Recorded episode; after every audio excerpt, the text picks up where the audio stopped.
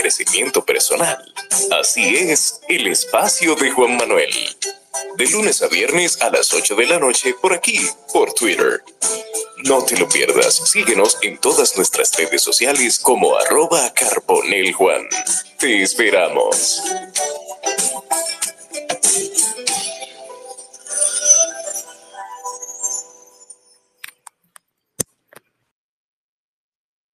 Buenas noches para todos. Bienvenidos a un capítulo más del espacio de Juan Manuel Podcast en vivo, aquí en X, Twitter y luego en diferido en las distintas plataformas de podcast, en la de su preferencia, Google Podcast, Spotify, Apple Podcast, en la que usted desee.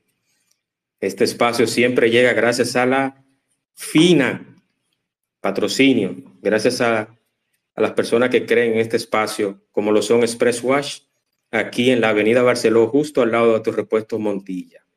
Express Wash, lavado 100% ecológico Emery y todos los demás. Si tú vienes a Punta Cana, si usted viene a Punta Cana y dice, bueno, yo tengo que lavar mi vehículo, Juan Manuel, ¿dónde lo lavo? Aquí en Punta Cana. Bueno, yo te recomiendo Express Wash, lavado 100% ecológico, sin agua, y en 30 minutos usted lava su vehículo, se toma una cervezuana, se come una hamburguesa y también lava su vehículo y protege el medio ambiente en el mundo que tanto necesitamos. Express Wash, patrocinador oficial del espacio de Juan Manuel, y también, gracias a Sid Carbo Construction Group, todo lo que usted necesite hacer en construcción, diseño, electricidad, plomería, pintura, movimiento de tierra, todo lo que usted necesita en el sector construcción, lo consigue en Sid Carbo Construction Group SRL, patrocinador también del espacio de Juan Manuel Podcast. Emery, bienvenida. Bueno, buenas noches, Juan. Gracias por invitarme. Eh, la magia de las redes hace que, aunque personalmente no nos conozcamos, pues podamos tener intereses en común para ayudar a la comunidad, para compartir algunos temas y yo muy complacida de que me hayas invitado y con mucho gusto. Qué bueno, qué bueno, Emery. Yo cuando te escribí por el privado para plantearte algún tema, yo dije, bueno, eh, Vamos a ver si la, licenciada, la abogada Emery eh, acepta estar en este espacio de, un desconocido, de una persona que apenas está iniciando.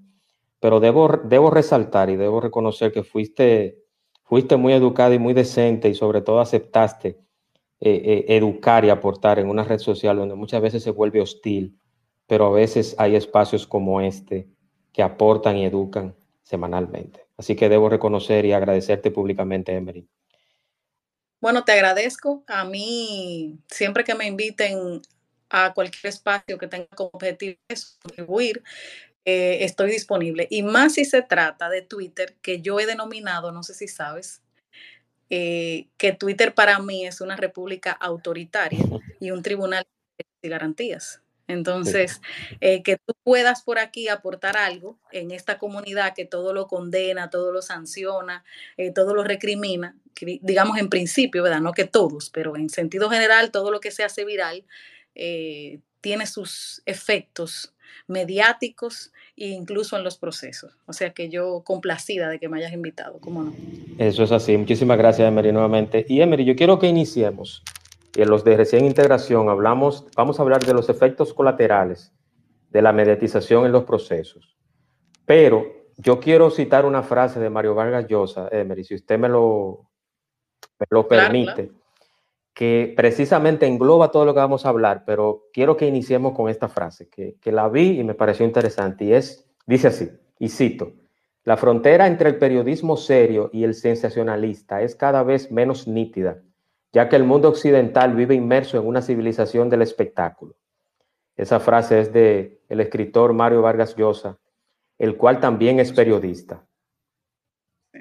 Creo que es muy interesante, Emily. Emily, yo quiero que iniciemos con qué es la mediatización para entrar en materia.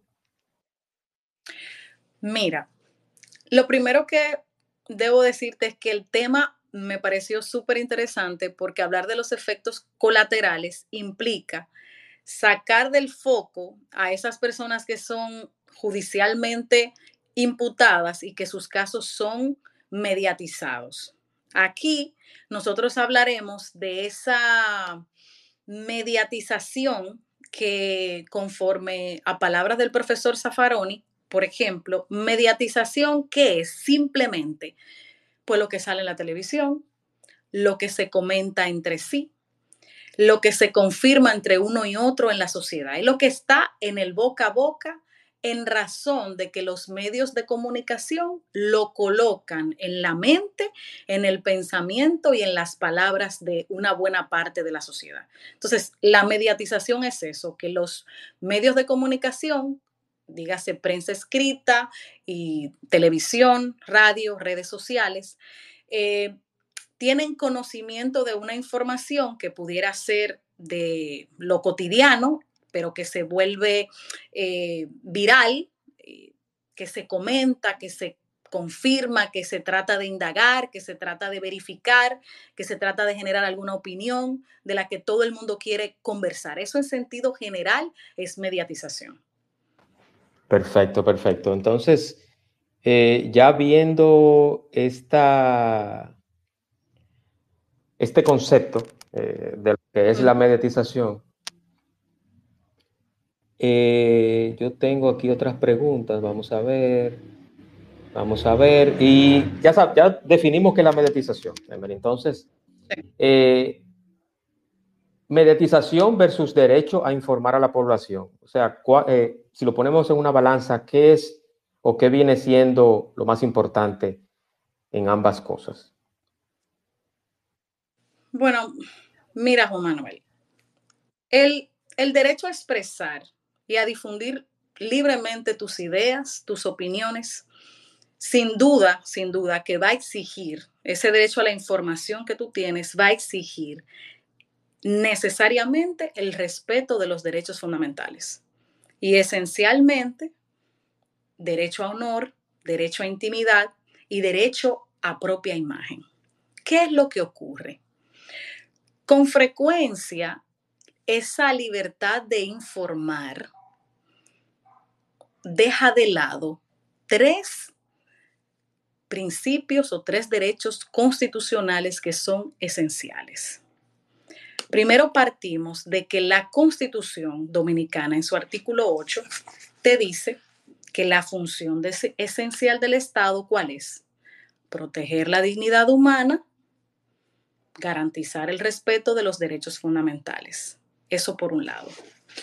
Pero luego tú tienes, además, que el artículo 40 de la Constitución te habla del ser humano que se presume inocente hasta que se demuestre lo contrario. Tienes además que nadie es responsable por el hecho de otro, en el artículo 40, numeral 14. Entonces, esos derechos fundamentales generalmente y desde mi punto de vista se vulneran de forma flagrante cuando paralelamente a un proceso de investigación, los medios de comunicación, evidentemente alentados en muchas ocasiones, mm, podríamos decir por la propia autoridad pública, eh, con algunos fines o poder obtener algunas decisiones que tengan alguna influencia respecto de los actores del proceso o para de alguna forma autopromocionarse, que también eh, eso puede estar dentro de ese ejercicio, difunden información que de alguna forma es sesgada y que puede ser tendenciosa y que terminan convirtiendo el proceso judicial en un circo mediático. A propósito de, quiero brindar la información, pero olvido la presunción de inocencia. Olvido que nadie es responsable por hecho de otro y olvido cuál es la función esencial del Estado, que es respetar el honor, respetar la dignidad. Entonces, en esa balanza hay que tener cuidado porque al final, ¿qué pasa? Que los medios de comunicación, sin duda, sin duda, hoy son una realidad. Que algo más que fabricantes de noticias, como esos medios tradicionales que teníamos antes, constituyen, eh, digamos, la esencia del campo político y económico. Y que además se, los medios de comunicación de alguna forma han servido a, digamos, tener la voz que la ciudadanía no encuentra en los políticos. No sé si me doy a entender.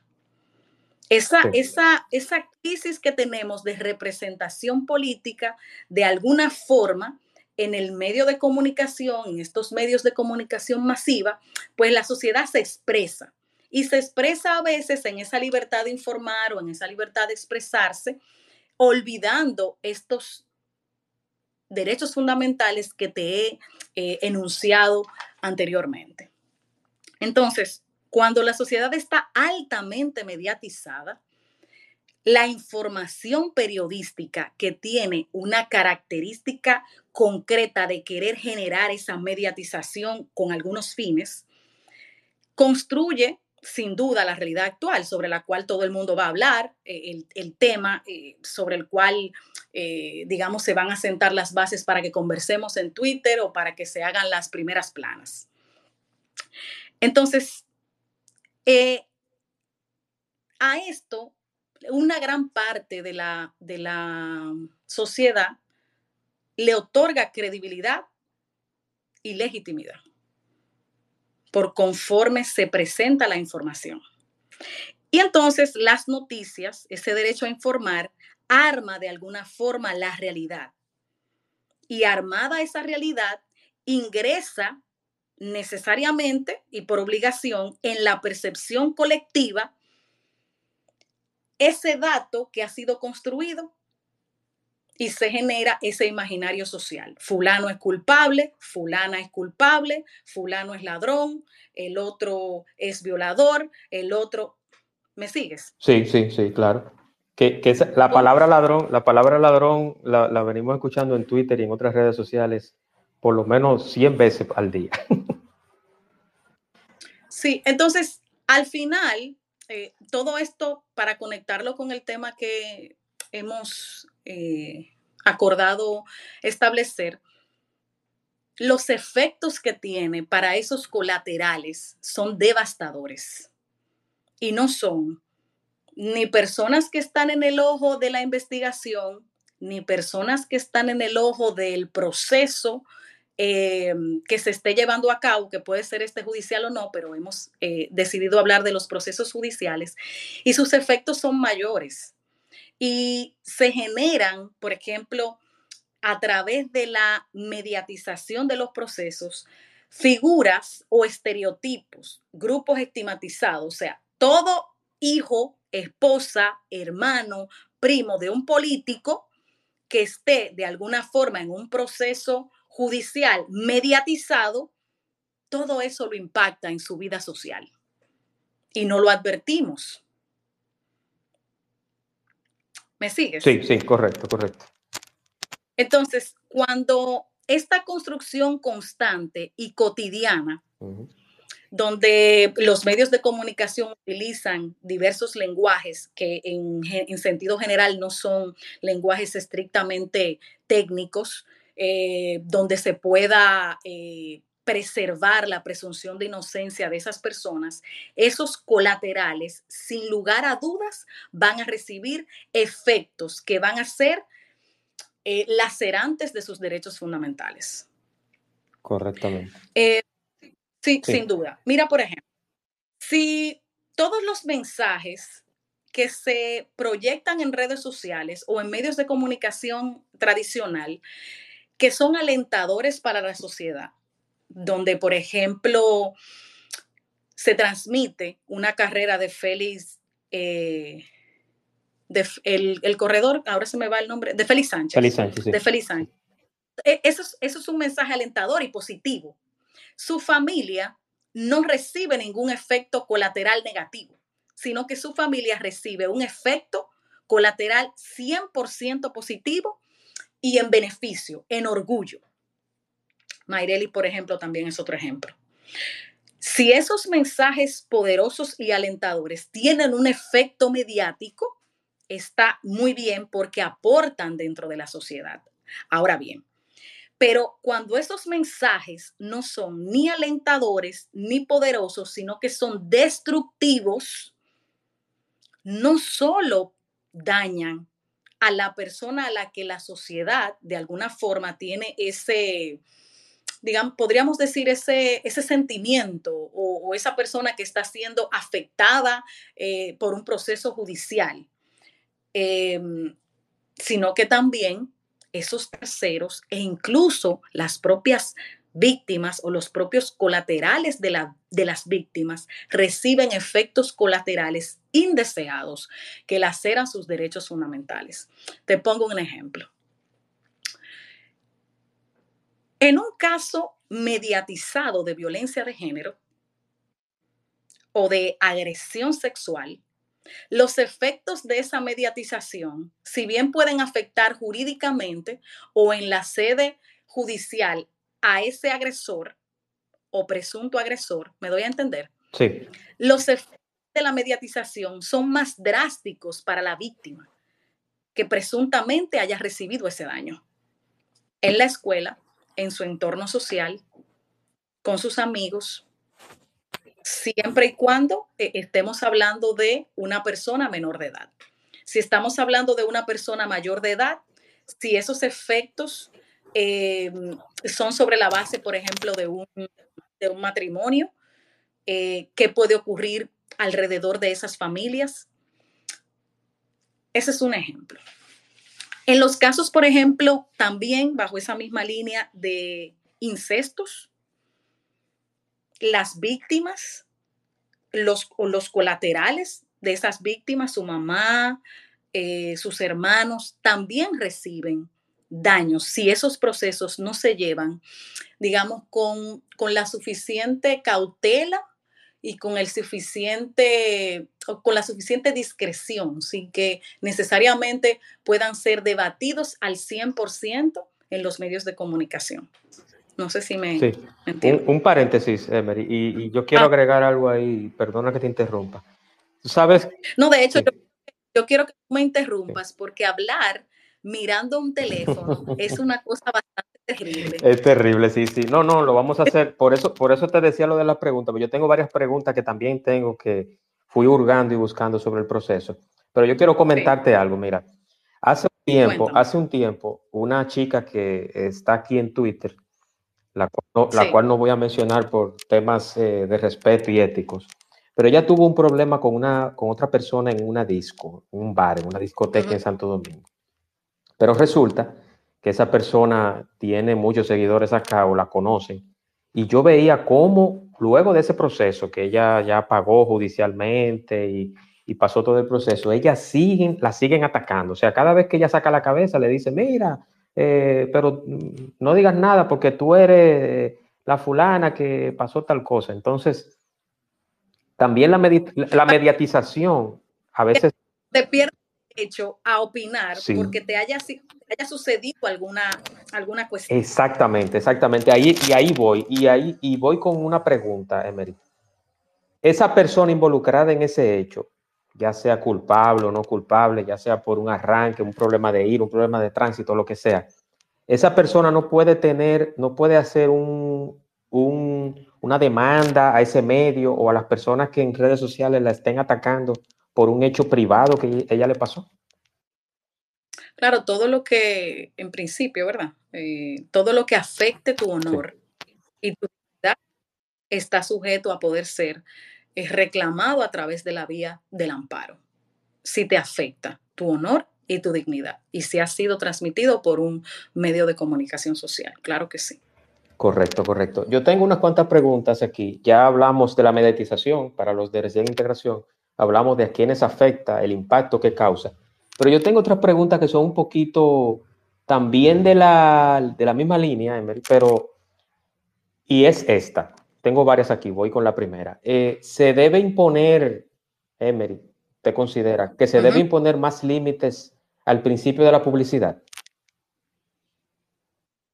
Al principio de la publicidad, ¿en qué sentido? De la publicidad en la eh, mediatización de los procesos, o sea, un medio, ya sea de redes o un medio tradicional de noticias, que, se, que, se, que, se que debe de tener un límite, que por ejemplo hay, hay ciertos casos que, que se quedan con la cámara y apuestan, eh, eh, no sería una forma de coartar la libertad de expresión, o sea, esa es la, la duda que tengo.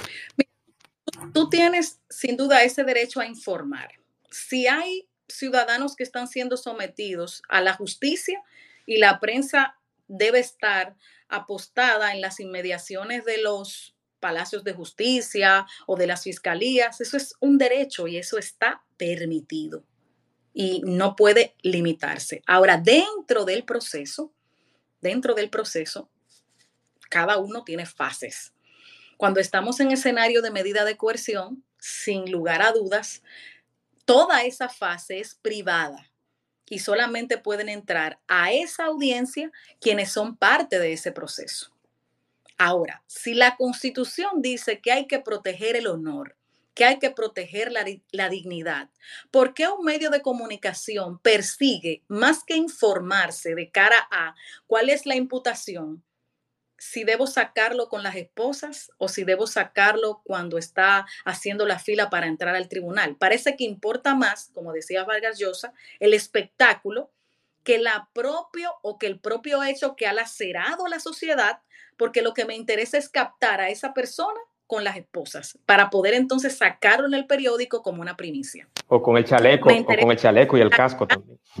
Exacto. Me interesa más la llegada de una figura pública a un palacio de justicia, aunque rompa todo, eh, que sin orden y sin, sin criterio, eh, que lo que efectivamente el Ministerio Público ha presentado o que lo que esa persona ha presentado sí. como defensa. Entonces, ¿qué es lo que interesa informar? que tú quieres tener un lenguaje o, digamos una, una línea de comunicación directa a fulano es culpable o fulana es víctima. ¿Qué, ¿Qué, persigues como medio informar? ¿O quieres dar oportunidad que se puedan escuchar con la misma fortaleza tanto la versión de quien presenta la imputación y la versión de quien se defiende con el mismo nivel de acceso, porque en, este caso, por ejemplo, tú siempre ves que se filtran las medidas de coerción. Sí. Y que incluso los medios de comunicación, violando la ley, porque se supone que ese proceso es no es público para terceros, pero las medidas de coerción no hay forma de que paren, cruzan a todos los celulares por WhatsApp. y los medios de comunicación e incluso Twitter, yo he visto que hacen lectura de medidas de coerción incluso hacen juicios para poder determinar si ha o no lugar a, la imposición de una medida de coerción. Y eso me parece que atenta contra la presunción de inocencia, atenta contra el honor. Pero no solo de esos que están siendo eh, imputados o llevados a la justicia. Mira, los hijos de esas personas se afectan y no son responsables por los hechos de otros. Y esta sociedad parece como que no les importa eso.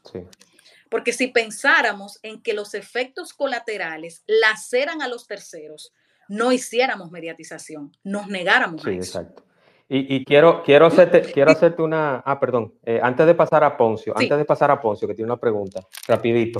¿Sabes en qué me di cuenta? Que justamente hoy el, amarillismo y el sensacionalismo está a la orden del día en los medios. No sé si ustedes vieron que Anthony Santos estaba en un tema judicial.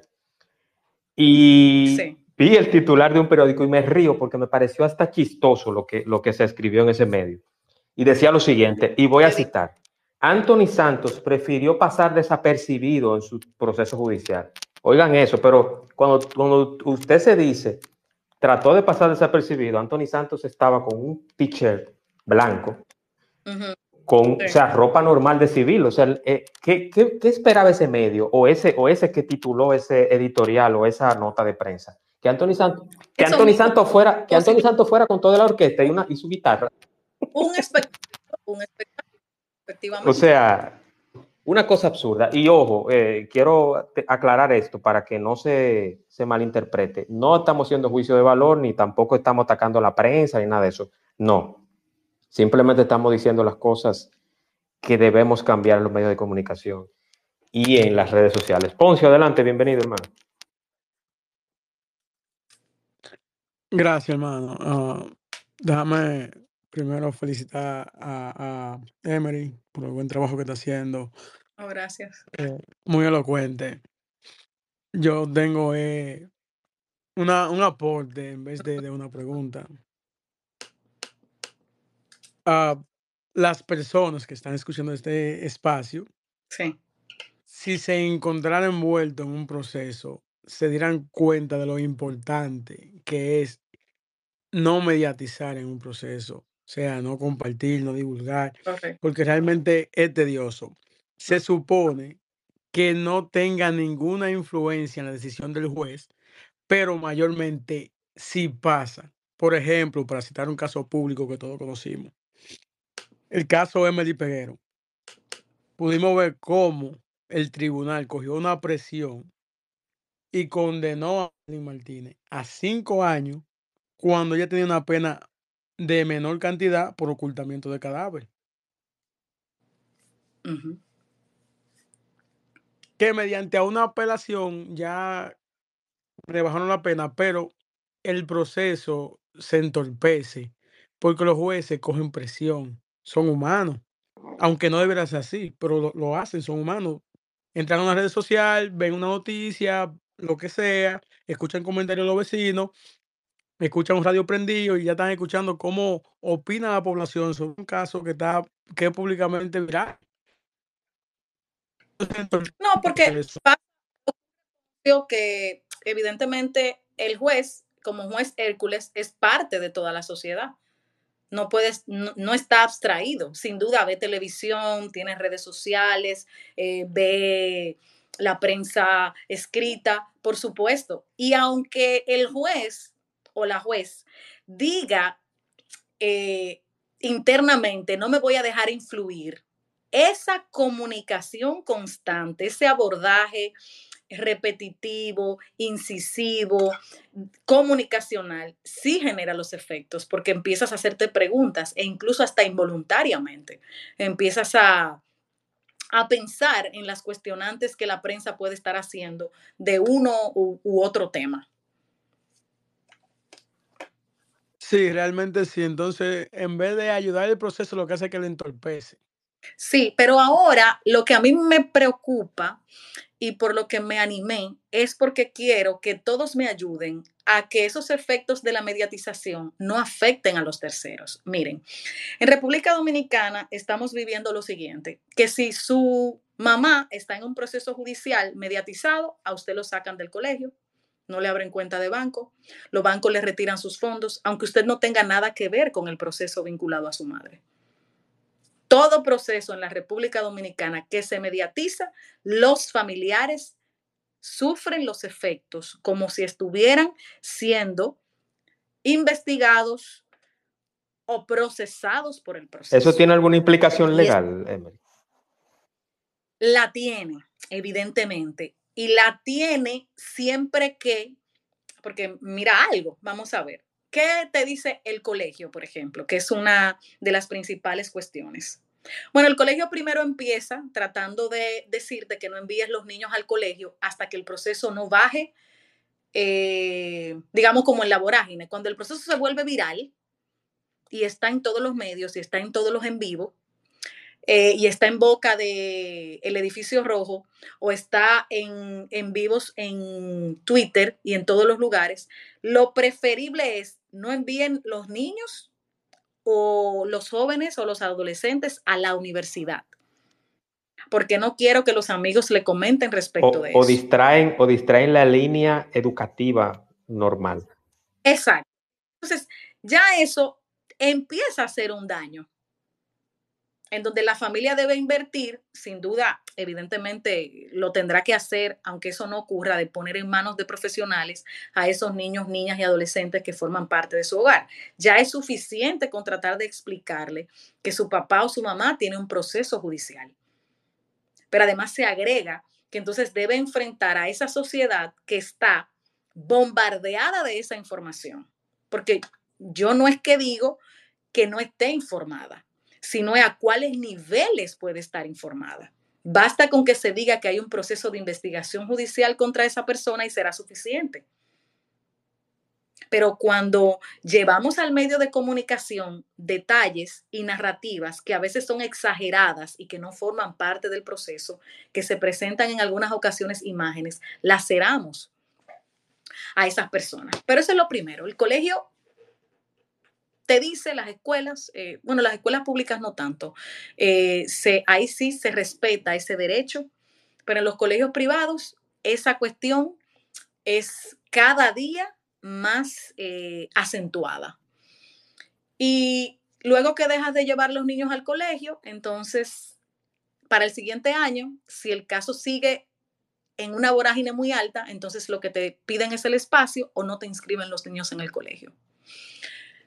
Los bancos múltiples de este país, responsablemente también he dicho, aunque son un poder económico, pero hay que decirlo, a los colaterales, dígase hermanos, hijos, amparados en ese derecho que ellos tienen de poder recibir y de tener en su banco a quienes ellos deseen, laceran el derecho de esos terceros que nada tienen que ver que no tienen ninguna culpa de que sus padres o su mamá o sus vinculados estén sometidos a un proceso judicial del cual se presumen inocentes. Las entidades te llaman, pasa por aquí y te voy a retirar todos los productos financieros. Eso se vive a todos ese los nivel, días. Emery, wow. Correctamente, a ese nivel. Lo que pasa es que como usted no sufre el daño directo, usted no tiene voz para eso. Porque si usted se monta en la ola de la mediatización, usted lo que hace es que se alegra, multiplica el mensaje. Muy bien, que son unos ladrones, todos los políticos deben estar todos presos. Pero si pensáramos en que se presumen inocentes y que nadie es responsable por el hecho del otro, esa multiplicación de ese mensaje, solo pensando en los terceros, la pudiéramos de alguna manera, eh, digamos, como mitigar. Es lo mismo cuando, por ejemplo, un caso que no tiene que ver, por ejemplo, con casos de corrupción. Eh, el caso un, Wander Franco, por ejemplo. Sí, el caso Wander Franco, pero por ejemplo, en el caso de una joven que se filtran unas fotos íntimas uh -huh. eh, y eso se hace viral, eso afecta muchísimo, no solo a esa dama, sino que también afecta a su, a su entorno. Entonces hay un, morbo de querer replicar eso en todos los lugares, esa, esa necesidad sin pensar en eso. Y bueno, el, el caso eh, Wander Franco, igual eh, caso de agresión sexual, eh, presumiblemente, pero si se presume inocente esa persona y si hay ese derecho y ese respeto, se mantuviera de alguna forma menos mediatizado, incluso para proteger a la menor de edad, de la cual mm, tú mismo, Juan, eres testigo que de ella y su madre se han dicho cantidades de cosas, de todo, ¿verdad? De todo. Y se han publicado cantidades de cosas sin que eso importe a los fines del proceso. Porque entonces tenemos un proceso judicial en una línea, entonces la línea no es esa, la línea es que la madre es tal o cual cosa. Entonces debemos difundir fotos de la madre, pero no es a ella a la que de alguna forma se le está juzgando por su actuación. No, no, y, eh, y, los, su... y los CSI de las redes inmediatamente ven la foto, buscan la, el Instagram, buscan las otras redes y dicen, ah, pero mira, ella es la madre de fulana, y entonces por ahí dan con la niña o la menor. Es, entonces, imagina que tenga otra hija fuera de la que ya está en el proceso. Pensamos en eso, en ese efecto colateral. En el caso de él, el efecto colateral de que pierda una carrera importante. Ojo, no estoy hablando de que efectivamente eso debe ser lo determinante. Si usted es responsable, lo es. Ahora, como no sabemos, como usted se presume inocente hasta que una sentencia lo determine, pienso que hay que tener mesura, hay que tener cautela y hay que tener respeto por la mediatización excesiva del proceso. No es que no se informe, sí. no es que la sociedad no esté eh, enterada. Pero, Así es. Y muchas muchas personas, Emery, eh, mencionan el, el, siguiente término que voy a mencionar. Yo creo que en redes sociales y en, y, en la, y en, los medios lo han dicho en su mayoría, el debido proceso, pero pocas personas saben qué compone el debido proceso. Ah, no, yo te voy a decir. El debido proceso solamente sirve si yo estoy imputada. Si yo no estoy en el proceso, a mí no me importa lo que pase con el otro, porque el otro se lo buscó. Sí. Esa es la realidad. Es. es decir, yo no soy el que estoy en el proceso, no me importa, porque ese, esa persona me cae mal. Está muy bien que eso le pase. Eso es lo que pasa. Entonces, si nosotros todos tenemos un lenguaje de fortalecer los derechos fundamentales, de que aplican para todos y de que todos somos iguales ante la ley, que eso lo creemos a veces, y de que el derecho es igual para todos, a veces. Ah, pero cuando nosotros estamos sometidos a la jurisdicción, ahí sí nosotros queremos que nos den derecho a abogado, que nos den derecho a la prueba, que hagan el allanamiento conforme la ley, que hagan el arresto conforme la ley, que se protejan a mis hijos, que no, que no se lleven de mi casa eh, vehículos o pertenencias que no tengan que ver conmigo y que pertenezcan a terceros, que eso ocurre. En un proceso mediatizado, si a usted lo fueron a allanar a su casa o lo fueron a arrestar a su casa y en su casa está el vehículo de su hermano, aunque la matrícula sea de su hermano y el vehículo sea de su hermano y todo el mundo diga que ese vehículo es de su hermano hasta que el Ministerio Público no determine, a ese hermano no le entregan ese vehículo. Sí. No, otra cosa. Y posible nada que ver con el proceso, se pase todo el proceso tratando de solicitar. Antes de pasar a otra pregunta, Emily, ¿sabes que también yo me he dado cuenta? Y, lo he visto en películas, ojo, salvando, salvando las diferencias, porque no podemos comparar, pero yo he visto que en, en, allanamientos que se ven en, en, Hollywood, en el cine y en otros países, no se vandaliza la propiedad del imputado o del supuesto imputado. ¿A qué, ¿A qué me refiero con eso? Que aquí hace un allanamiento en República Dominicana, te, te sacan las gavetas, te, te, revuelven todos los papeles, te patean, cogen los colchones, los tiran. O sea, mm, y, en mi ignorancia, y en mi ignorancia, en mi ignorancia, Emily, de, de las leyes, eso también no es condenable. No se puede luego a la autoridad usted decirle, oye, tú me desbarataste un juego de muebles, tú me, rompiste una cama, o sea. Sí, sí, hombre, eso, eso es lo que, lo que corresponde. Eh, yo debo decirte que lastimosamente ese tipo de acciones siguen ocurriendo en la República Dominicana en menor medida y siempre ocurren en los sectores eh, de estrato social más bajo. Entonces yo digo, si el agente policial que va a practicar el allanamiento generalmente pertenece a ese estrato social, ¿me sigues? Sí, sí, sí. Porta de esa manera, aún conociendo la dignidad humana, aún conociendo el, honor, el derecho a la intimidad. Entonces es un asunto eh, yo te podría decir como hasta cultural, porque a veces cuando van a hacer allanamientos a estrato social más alto, su comportamiento es distinto. ¿Me doy a entender? Claro que sí, claro que sí. O sea, si voy a Cristo Rey, pero voy a hacer un allanamiento en Bellavista, es el mismo cuerpo policial, es el mismo cuerpo investigativo, pero su comportamiento es distinto. Quiere decir que ellos conocen que lo correcto es hacer allanamientos ordenados. Sí.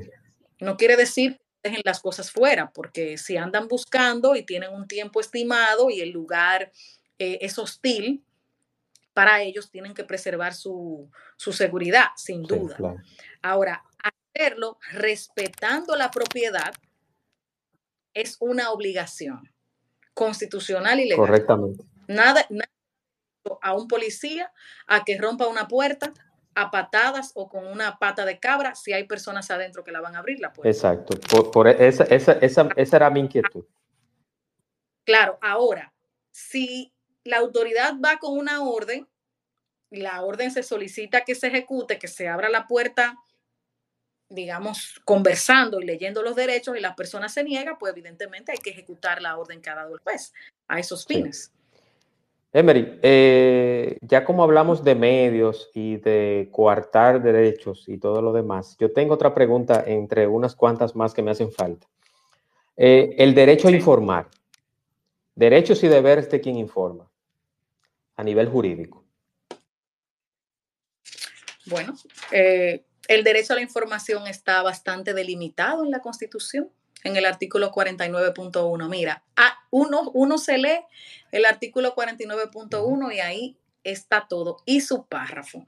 Porque la constitución, evidentemente, no, no, 49.1, no limita ese derecho de información al 100%. Como todo derecho fundamental, evidentemente tiene límites, porque tú tienes, la persona tiene la libertad de expresar libremente sus pensamientos, sus ideas y sus opiniones por cualquier medio.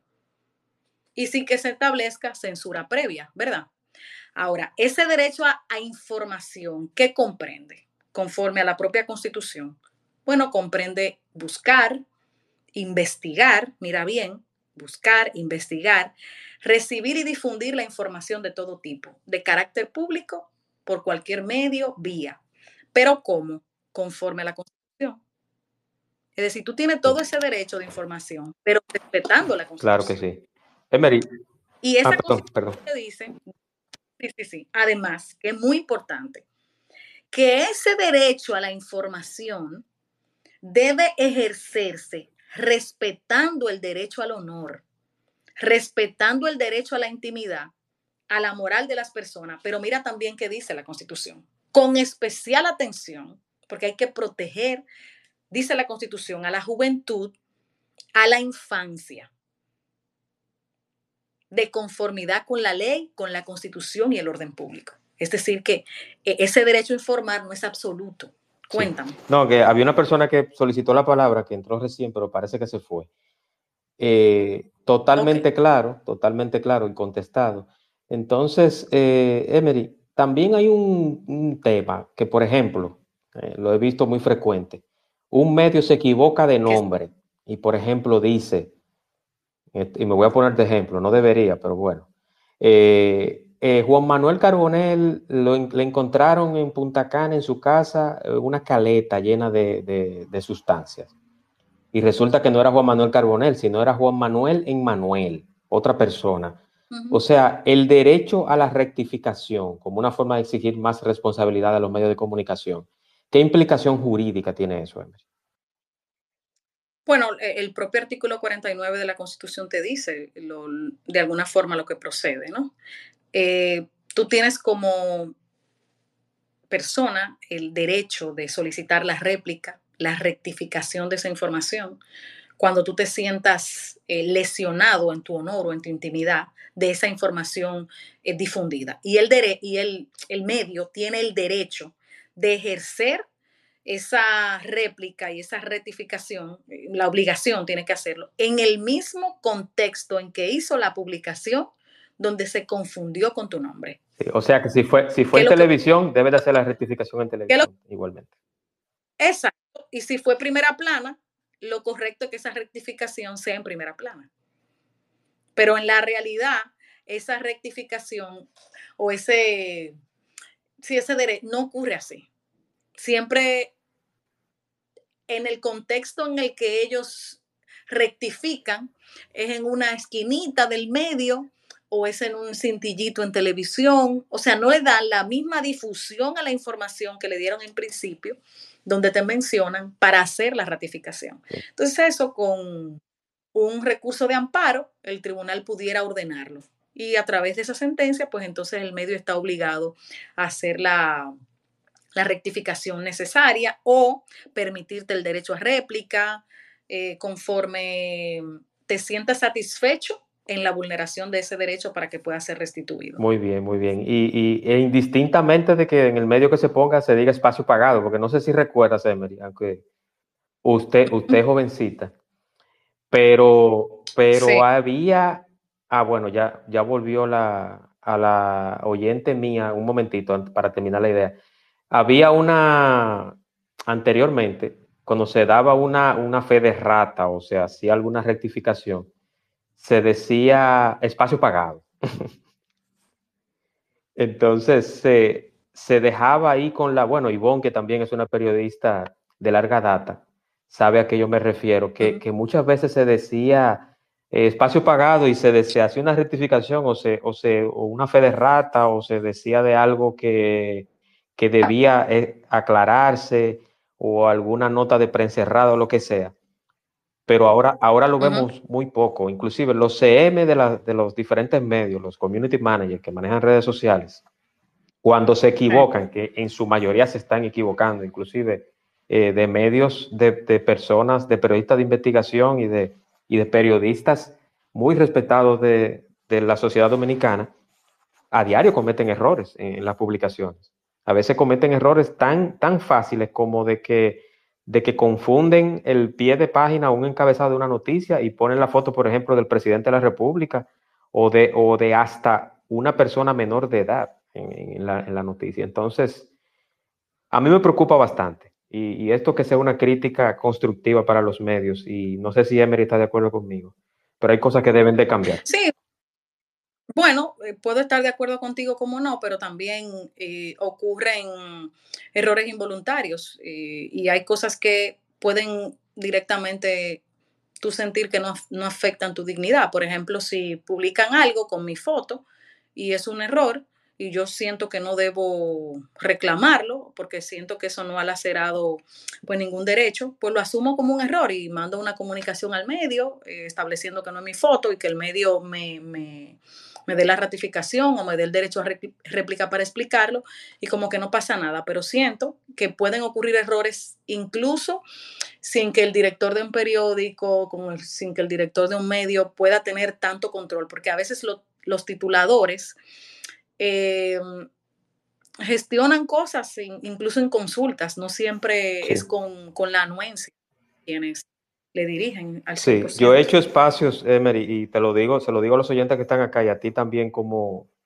como conocimiento, que me imagino que lo sabes, porque tienes mucho conocimiento de tu área y también de, del tema medios y procesos. Pero yo he hablado con correctores de estilos actuales, escritores y escritoras, y me dicen que muy pocos medios ya se, se hace la corrección de estilo como se hacía antes. Antes, y vos que está aquí también debe de saberlo, hay muy poca corrección de estilos en los que los hay. Entonces, eso también eh, da un poquito esa brecha a que hayan más errores y que los errores se repliquen con más facilidad. Emery, el derecho a la no censura como garantía de un Estado social de derecho. ¿Qué te parece esa parte? Eh, interesantísimo. Eh, y, igual eh, a ese derecho de réplica que hemos estado hablando, porque dentro del derecho a informar, una garantía de que esa información no va a ser limitada y que tú puedas ejercer ese derecho sin más eh, limitación, valga la redundancia, que no sea respetar el honor y la intimidad. No puede haber. quien lo único que limita el derecho a la información es la constitución y lo hace sobre la base de proteger el derecho al honor y a la intimidad. Más de ahí no se puede censurar. Si lo que usted va a informar va a lacerar a terceros, va a hablar mal de su, de su vida o de su persona, eh, podría tener una implicación. Pero la censura eh, sería una limitación al derecho a la libre expresión y al derecho a la información. Entonces, igual, tengo derecho a la información, tengo derecho a expresarme, mis ideas, mis pensamientos, mis opiniones por cualquier medio sin afectar el honor, sin que eh, el Estado o ningún medio de comunicación o en ningún grupo, ya sea por mi religión, por mis eh, preferencias políticas em, o por cualquier criterio, se le limite. Así es, y, como, y como una forma también de no coaccionar a, tal o cual pensamiento, porque muchas veces también, Emery, que eso, eso lo he visto, que una persona llama a un medio interactivo, y lo he visto en todas las operaciones, con todos los nombres que hay, no voy a mencionar ninguna, pero lo he visto en, en eso, que se coacciona a una persona que diga, mira, pero fulano es un ladrón, y entonces eh, ese, ese, ese, medio también para protegerse le, dice, óyeme, si usted tiene alguna prueba contra esa persona, contra el político X o empresario X, vaya y sométalo a la justicia. Pero también... Pero seguimos hablando de lo mismo, ese medio lo hace porque si la información que esa persona está brindando en esa emisora o en ese programa de televisión va a afectar a una persona, se cuidan de no ser responsables. Exacto, exacto, exactamente. Exactamente. Entonces, ya para finalizar, para ir cerrando, Emery, porque no quiero, no quiero que te canses y que puedas volver nuevamente al espacio, porque me interesa que, sigamos tocando temas interesantes de tu área. Sí, gracias. Eh, una, una, una, pregunta, un comentario final, Emery. luego de que quiero que me hagas una reflexión, o no sé si alguien más tiene alguna pregunta o comentario, pero la difamación, la difamación e injuria en procesos legales mediáticos.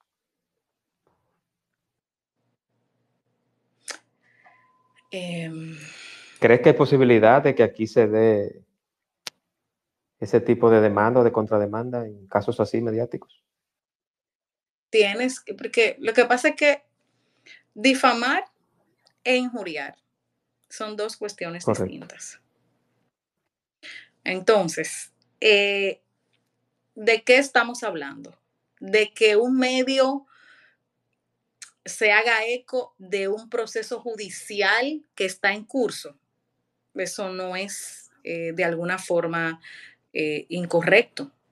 Yo lo que de alguna forma te he planteado es que esa línea de mediatizar y de crear ese mensaje para generar credibilidad y legitimidad con una línea que ese medio o ese periodista o esa persona tenga puede afectar el proceso. Ahora, de ahí a que esa persona que está dentro del proceso judicial pueda intentar una demanda por difamación e injuria, habría que ver qué dice el, que entrega la noticia, el que la, la provee, respecto de esa persona fuera del expediente, para yo poder montarme en un ejemplo concreto y poder decirte, mira, sí, es posible, eh, podría ser, eh, pero no, no lo veo tan claro en realidad. Correcto. Emery, agradecerte nuevamente por la oportunidad de estar acá. Eh, un tema muy interesante y una reflexión final. Y también yo quiero que des tus coordenadas, Emery, dónde te pueden seguir, dónde pueden leerte y todo lo demás que tiene que ver con usted. Bueno, muchas gracias por, por invitarme. Si, si te digo una reflexión final, es la misma que mm, en la universidad cuando estoy con, con los chicos impartiendo derecho constitucional y otras materias, les digo, vivamos sobre la base de los derechos fundamentales. Si nosotros creemos que los derechos fundamentales no son poesía en la Constitución, sino que son garantías para hacer este Estado social, democrático y de derecho más fuerte, Así podríamos creer en la presunción de inocencia y en que nadie es responsable por el hecho de otro. Siempre que nos abracemos a los derechos fundamentales, pienso que podemos como sociedad avanzar muchísimo más. Muy agradecida de que me hayas invitado y a todos los que se quedaron escuchándonos.